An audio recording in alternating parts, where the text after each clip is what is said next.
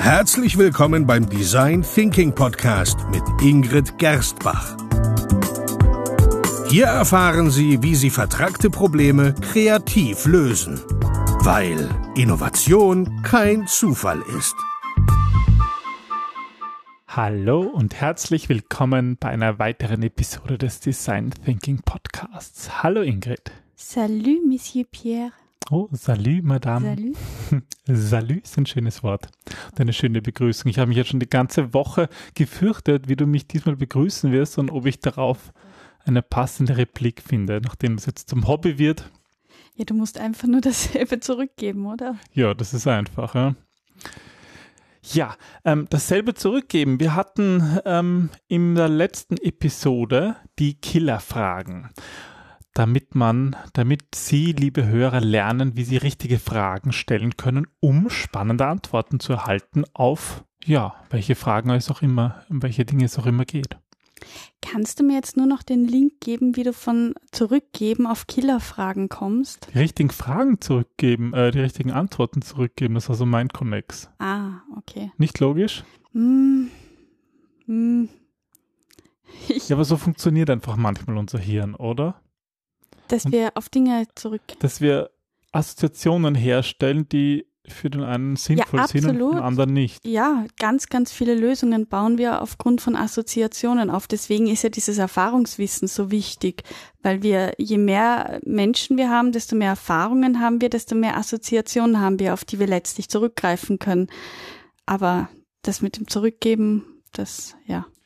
Egal. Ist eine Assoziation. Aber die beste, bessere Überleitung von Assoziationen ist nun auf das Thema der heutigen Episode. Absolut. Und zwar geht es um das ERAF-Systemdiagramm, wo es eigentlich um Assoziationen geht, um assoziatives Denken. Ja, um ähm, Erkennen von Systemen, von Zusammenhängen. Okay. Was ist dieses ERAF-Systemdiagramm? Fangen wir vielleicht mal an mit dem Akronym ERAF, was das eigentlich bedeutet. Also E steht für die Entität, R für die Relation, A für Attribut und F für Flüsse. Das ist sozusagen einmal ganz ähm, kryptisch gesehen das ja das Akronym von ERAF. Dieses, ähm, diese Methode ähm, ist eine von 77 Methoden aus deinem neuen Buch, 77 Tools für Design Thinker, das ähm, für alle, die die vorherige Episode gehört haben, ganz frisch auf dem Markt ist. Ja, das sollte auch an dem Tag, ähm, wo der Podcast ausgesendet werden äh, wird, sogar schon einen Tag alt sein. Wow. Offiziell. Yeah. Und Sie sind von Anfang an mit dabei, liebe Hörer. Was ist denn das für, ein, für eine geniale Zeit ähm, mit diesem Podcast? Ich, ich würde eigentlich total gern wissen, wo unsere Hörer den Podcast hören. Ob im Auto oder im Zug oder. Äh, Du springst mir heute ein bisschen zu viel. okay, wir bleiben beim ERAF-Systemdiagramm. Ja, heute sind meine Gedanken ähm, sprunghaft. sprunghaft ja. Mhm. Aber um Gedanken ähm, nicht sprunghaft werden zu lassen, sondern um sie zu sortieren, ist das ERAF-Systemdiagramm auch ganz toll, oder? Um eine, wieder eine Rückleitung zu finden. Super. Gut, ähm, ja, das ist eine Methode aus deinem neuen Buch. Du hast deine Methoden im Buch in vier, in die vier Design Thinking Phasen nach dem 4x4 Design Thinking strukturiert. Mhm. Ähm, die Killerfragen vom letzten Mal, die waren natürlich aus dem Einfühlen, mhm. weil es darum geht, ja, mehr ähm, Informationen aus potenziellen Kunden herauszulocken. Und diesmal sind wir schon beim Definieren, also darum, diesen ganzen Input, den wir bekommen haben, zu strukturieren. Und eine Methode zu strukturieren ist dieses ERAF-Systemdiagramm. Genau, weil als, als Ergebnis ähm, kommt eigentlich eine schöne Visualisierung heraus, die den Kontext, also unser, unser, ja, unser Aufgabengebiet, das, was wir uns angesehen haben, schön darstellt und vor allem übersichtlich für alle, die auch vielleicht dieses Gespräch oder diese, diesen Input, der in das System einfließt, nicht geführt haben, dass das einfach veranschaulicht wird. Zum Beispiel, um auch dann so sprunghafte Gedanken wie meine zu visualisieren. Ja, ne? Man kann sich alles wünschen. Also, du hast gesagt, es ist eine Methode, um ja Kontext irgendwie darzustellen. Ähm, wobei, wobei hilft diese Methode deiner Meinung nach? Wie setzt du das ein? Naja, sie, sie erstellt eben eine wunderschöne Übersicht und fördert das gemeinsame Verständnis, weil Beziehungen aufgezeigt werden, ähm, das Wissen, das vorhanden ist, einfach eine gewisse Struktur bekommt und Informationen visualisiert. Mhm. Super. Dann schauen wir uns mal diese einzelnen Begriffe nochmal an. Also ERAF steht als eher für Entitäten, das R für Relationen, das A für Attribute und das F für Flüsse oder Flows. Entitäten. Was sind jetzt eigentlich Entitäten? Entitäten sind Teile von einem System. Also das, das kann man jetzt zum Beispiel ähm, ja ganz einfach als Subjekt im System sehen. Das sind Menschen, Orte, Dinge. Ähm, das kann ein, Proje äh, ein Projekt oder ein Problem sein mit einem bestimmten Ziel. Also das ist das ist das Subjekt, um das herum sich das dreht. Ha, ich glaube, ich werde jetzt gleich parallel dazu auf unserer beschreibbaren Wand in unserem Space eine, ähm, ein, ein so ein ERAF-Systemdiagramm machen. Ja. Und unser Projekt ähm, ist unser Podcast. Das heißt, äh, wenn du sagst, ähm, Entitäten, das sind alle, alle Dinge, alle, alle Subjekte in unserem System, steht da zum Beispiel der Podcast-Hörer, da stehen wir als die Podcast-Macher. Äh, Hosts, Macher, ja. Was würde da noch stehen? Der Podcast selber könnte dort stehen. Podcast Player vielleicht, ja, also mit dem man es abspielt, das Programm oder das Handy. Ja, auch das Audio-File. Mhm. Das letzten Endes dann rauskommt. Also da, da haben wir, du siehst, da haben wir verschiedene Möglichkeiten und da ist die Frage, auf was wir uns jetzt fokussieren wollen. Gut, dann gehen wir einen Schritt weiter zu dem R von ERAF. Da geht es um die Relationen, also die Relationen zwischen diesen einzelnen Dingen. Genau, das sind die Beziehungen, wie diese Einheiten untereinander beziehungsweise auch miteinander verbunden sind.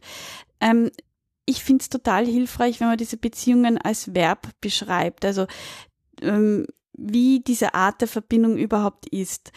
Ein Diagramm könnte dann die Beziehung zwischen einem, ähm, zwischen dem Podcast und dem Podcasthörer sein oder dem Podcasthörer und uns. Das Verb wäre in dem Fall hoffentlich hören. Ja, also der Podcast wird vom Podcast-Hörer gehört oder ähm, wir liefern dem Podcast-Hörer produzieren den Podcast Informationen und wir liefern Informationen. Ja. Genau. Und ähm, diese Beziehungen, die kann man sogar messen, wenn sie einen bestimmten Wert haben. Das wird dann aber schon sehr komplex. Okay. Also wir haben jetzt bis jetzt die Entitäten, zum Beispiel ja, die, die, wir, die Podcast-Macher, die Podcast-Hörer und den Podcast selber, wir haben dann Relationen zwischen diesen Entitäten und das A hatten wir noch nicht, da geht es um die Attribute. Ähm, ja, was ist ein Attribut? Ein Attribut ist ähm, eine Beschreibung und diese, ja, die sind wie, wie Adjektive im System. Das sind zum Beispiel Namen oder Wahrnehmungen, sowie günstig, ungünstig, gut, schlecht, ähm, das kann aber auch ähm, ein Wert sein wie Alter oder Größe oder Dauer, also alles, was du irgendwie mengenmäßig zum Beispiel erfassen kannst. Beim Podcast wäre es zum Beispiel gut, hoffe ich, das Attribut oder informativ. Oder, oder bei den einzelnen Episoden, wie lang sie sind. Zum Beispiel, genau, da hättest du die das Größe, Thema. das Thema. Ja. Bei den Podcast-Machern die Eigenschaften der Personen, dass die Ingrid immer lustig ist und viele Ideen hat. Naja, immer. Oh Gott, jetzt setzt du mich unter Volksdruck. Tja. Ja, also. Ähm, also sozusagen Attribute ähm, qualitativer oder quantitativer Art, die diese Entitäten näher beschreiben. Genau. Ja.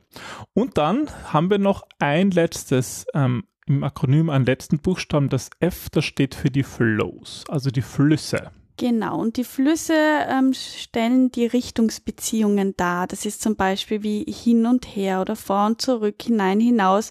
Also Flüsse können zwei Formen annehmen. Du hast einerseits diesen zeitlichen Fluss, der eine Sequenz angibt und äh, ja mit Zeit generell verknüpft ist.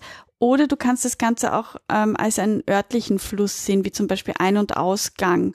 Also das sind die Prozesse, die fließen. Also zum Beispiel bei Warnströme oder beim, bei den Episoden in unserem Podcast könnte man sagen, dass das eine sozusagen die Folgeepisode ist. Aufbauend, genau. Ja. Also was war zuerst, was kommt danach. Und so kann man eigentlich, wenn man, wenn man das so nach und nach aufzeichnet, ein bisschen ein, ja, eine Systematisierung in, ja, in, in, in ein System bringen, ja, in den einzelnen Komponenten eines Systems. Ja, dann zeichne mal. Du hast versprochen zu zeichnen. Ich bin ganz. Ja, während dem Podcast ah. nehmen ist das sogar wirklich schwierig. Aber ich werde es ja. noch aufzeichnen, wie das mit unserem Podcast ist, okay? Ah, Schau, schauen wir uns das lieber mal ähm, im übertragenen Sinne an. Ähm, auf welchen Ebenen arbeitet man jetzt eigentlich mit so einem Systemdiagramm? Also prinzipiell beim ähm, ERAF-Systemdiagramm arbeitest du auf zwei Ebenen. Du hast einerseits diese synthetische Ebene, ähm, bei der du die ganzen Informationen zusammenträgst und dann eigentlich in ein einziges Diagramm zusammenfasst. Du kannst das Ganze aber auch analytisch sehen und ähm, ja, indem du bestehende oder, oder potenzielle Probleme auch durch fehlende Einheiten, durch andere Lücken, durch, durch Dinge, die noch nicht da sind, einfach aufschlüsselst und aufzeichnest. Ja, das finde ich ein, ein, also, ein, ein, eine Diagrammart, die mir gefällt. Was mir vor allem daran gefällt, ja, das dass es irgendwie. Naja, das, ah. das, das beides. Also ich, ich kenne diese Art von Diagrammen ja eigentlich noch aus meinem Informatikstudium. Dort haben wir das wirklich sehr ausführlich behandelt, allerdings unter einem ganz anderen Namen, aber es ist was ganz ähnliches und zwar als das Kl Klassendiagramm. Uhu. Genau. Da gibt es zum Beispiel eine, sogar eine Notation davon, die von, von der Unified Modeling Language und von der OMG standardisiert ist und so. Das Problem damit ist, jeder, der so ein Diagramm sieht der, und das nicht kennt, der fühlt sich da etwas abgeschreckt, weil das lauter so Kästchen und so Linien und so kompliziert. Und das Kästchen bedeutet was anderes als die Linie, wir sehen uns also als das Dreieck, oder? Und da gibt's Maxis, die nicht nein, Maxis nein, nein, sind. Da gibt's keine, nein, nein, da gibt's nur, nur Kästchen eigentlich. Die Entitäten sind Kästchen und eigentlich schaut das relativ ähnlich aus, aber es fehlt ein bisschen das ich sag mal, das Kreative und dieses, das ist so wie in der Mindmap, wo man einfach drauf loszeichnen kann. Und da hat man das Gefühl, man muss drauf los kompliziert denken. Und das ist hier anders. Ja, wobei ich finde, also ich weiß, dass mir persönlich diese Definieren-Phase auch ähm, gar nicht so einfach liegt, weil da geht es eben um dieses Analytische, um dieses die ganzen Informationen wieder zusammenfassen und das ERAF-System, ähm, dadurch, dass man das händisch auch zeichnet und du die einzelnen Begriffe rauspickst, finde ich, ähm, kriegt auch mein kreativ chaotischer Kopf mehr, mehr Halt, mehr Struktur.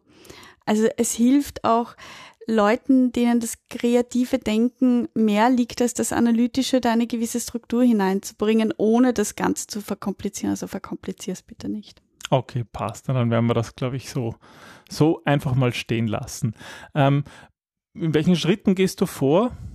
Naja, also der erste Schritt ist einmal, dass man ganz ähm, konkret sagt, was steht wofür. Also die einzelnen Einheiten vom System also überhaupt einmal ja, genau, die Entitäten, äh, die Subjekte und so weiter einmal überhaupt zu identifizieren und auch einmal zu auszusortieren, damit man nicht so viele Entitäten hat. Was ist relevant? Was ja. ist überhaupt wirklich wichtig?